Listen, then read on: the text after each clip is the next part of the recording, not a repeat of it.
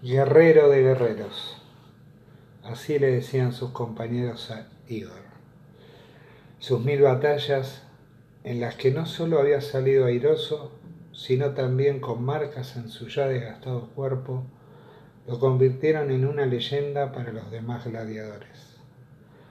El emperador tenía ya firmada su libertad y aquel día todo el pueblo asistió al Coliseo romano para verlo una vez más en acción su última vez.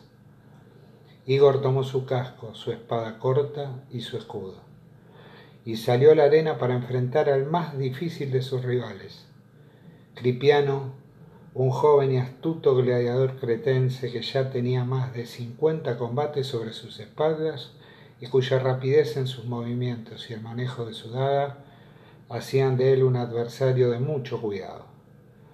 La muerte se respiraba en el ambiente y cuando los dos hombres comenzaron la feroz lucha, todos los asistentes guardaban un inquebrantable silencio, apenas rasgado por exclamaciones cuando uno de los contendientes aceptaba con su arma una herida en el cuerpo de su rival.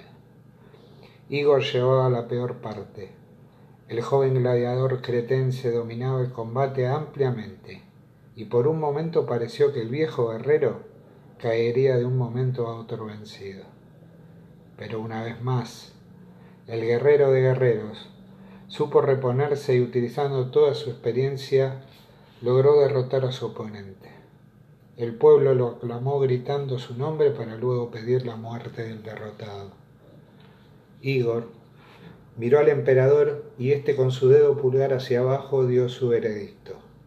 El viejo guerrero entonces tomó su espada corta y la clavó en la garganta de su oponente recibiendo la ovación del público. Todo había terminado. El emperador se retiró del Coliseo y le ordenó a su jefe de centuriones que trajera ante él al viejo guerrero. Poco después, Igor ingresó a la sala de audiencias acompañado por dos guardias. Acércate, le ordenó el César.